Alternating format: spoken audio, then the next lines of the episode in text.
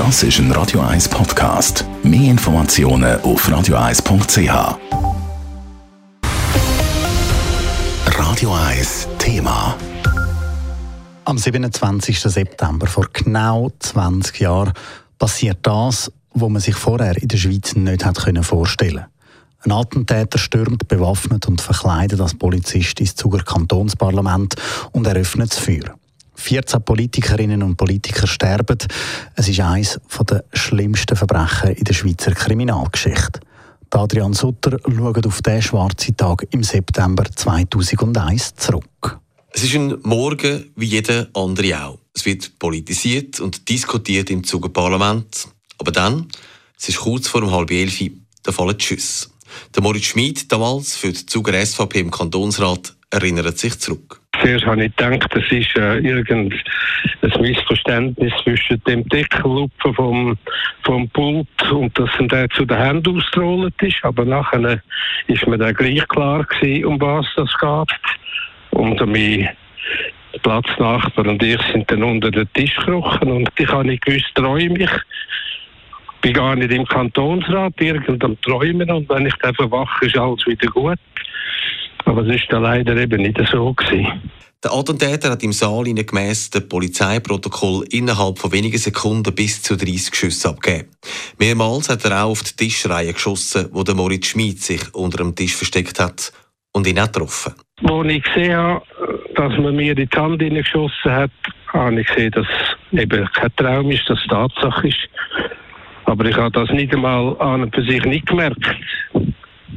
Der Moment vom Schuss. Aber ich habe einfach das Gefühl ich muss mich jetzt ruhig haben unter dem Tisch, ruhig verhalten, dass er nicht wieder in die Reihen hineinschießt und dich vielleicht noch stärker bereicht.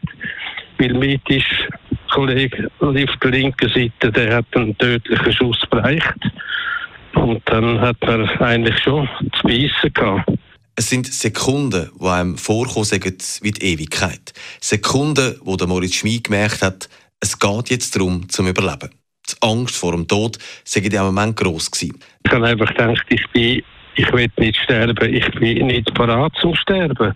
Ich bin auch nicht vorbereitet zum Sterben. Es hat mich noch nie ähm, bewegt, mich stark vorzubereiten äh, zum Sterben. Darum habe ich gedacht, es kann nicht sein, dass man jetzt einfach muss sterben muss.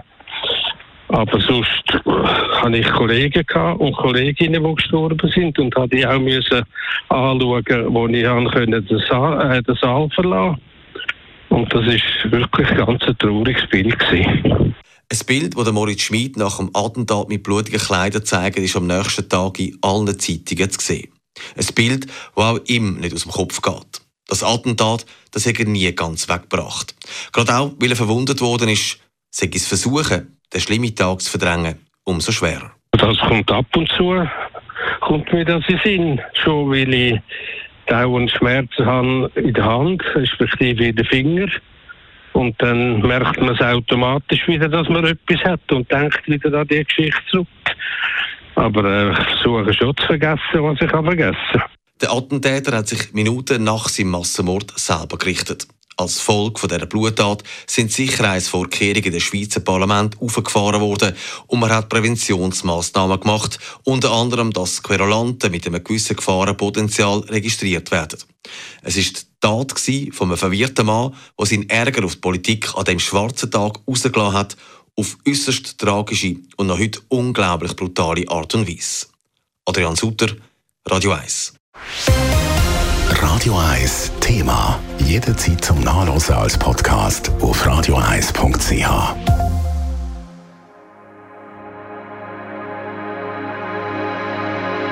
Radio 1 ist Ihre Newsender. Wenn Sie wichtige Informationen oder Hinweise haben, rufen Sie uns an auf 044 208 1111 oder schreiben Sie uns auf redaktion.radio1.ch.